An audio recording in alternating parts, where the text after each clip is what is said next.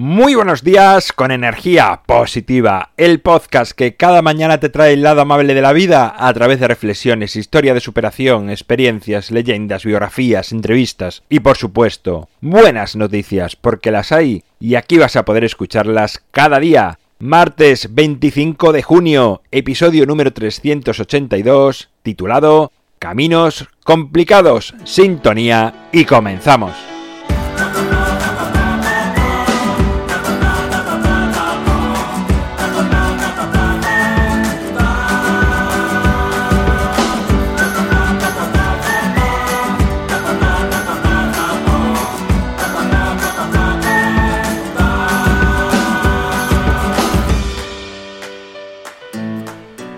Muy buenos días de nuevo, segundo día de la semana, esta semana en la que finalizaremos el mes de junio. Desde hace muchos años, no diré desde siempre porque no recuerdo muy bien qué decía cuando era pequeño, pero sí recuerdo en mi vida presente, en mis últimos años, que he repetido mucho la frase de lo fácil para otros.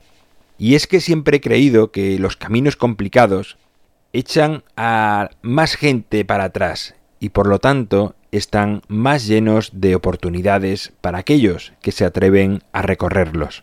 Aunque sean más difíciles, tengan más complicación, incluso en algunos casos, aunque nunca antes nadie haya conseguido nada por ese camino, hay veces que merece la pena recorrerlo, porque puede ser que nadie haya pasado por allí, pero esto te abre la posibilidad de encontrar aquello que antes nunca nadie encontró.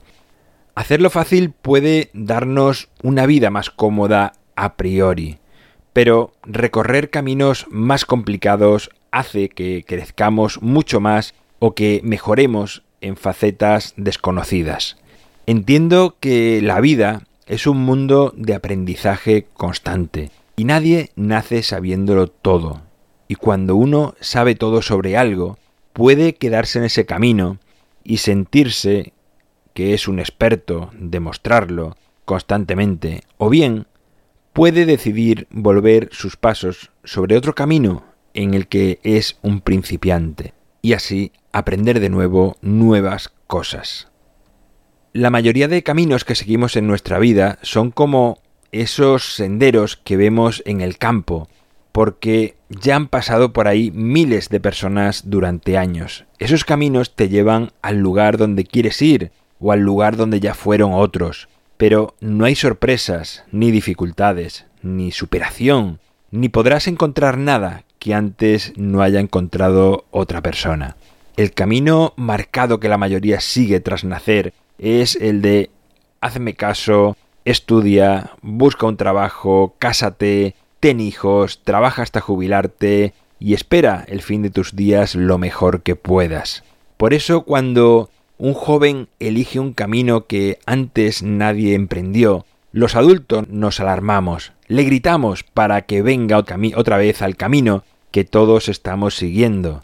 Solo así irá pasando por etapas seguras, pero no nos damos cuenta que también estamos evitando que ese joven, esa vida, esa persona, independientemente de la edad que tenga, porque hay personas que se atreven a cambiar su rumbo con la edad más avanzada.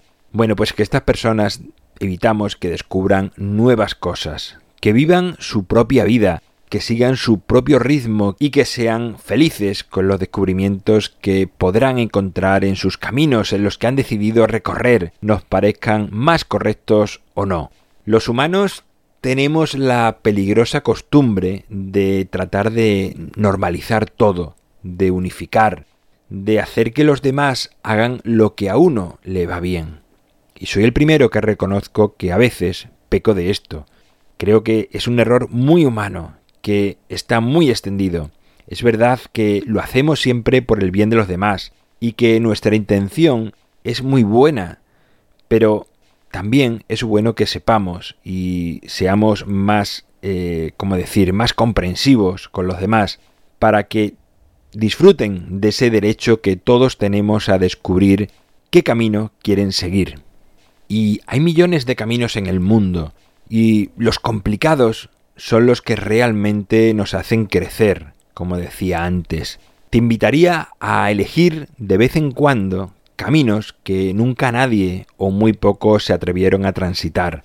Posiblemente no te lleven a ningún sitio como te están alertando otras personas, y quizás incluso hasta tengas que volver al camino que recorre la mayoría.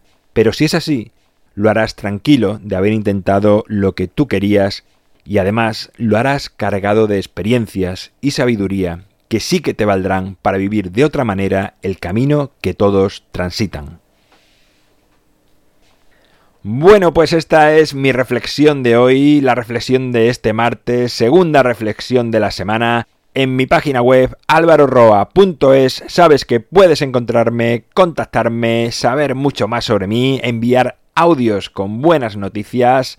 El libro Ni un minuto más lo tienes a un solo clic en las notas del programa Gracias por estar al otro lado, por suscribirte, por tus valoraciones, por tus comentarios, por compartir, por hablar a más personas de energía positiva. Es lo que hace que esta familia siga expandiéndose por todo el planeta. Nos encontramos mañana miércoles y como siempre, ya sabes, disfruta, sé amable con los demás y sonríe.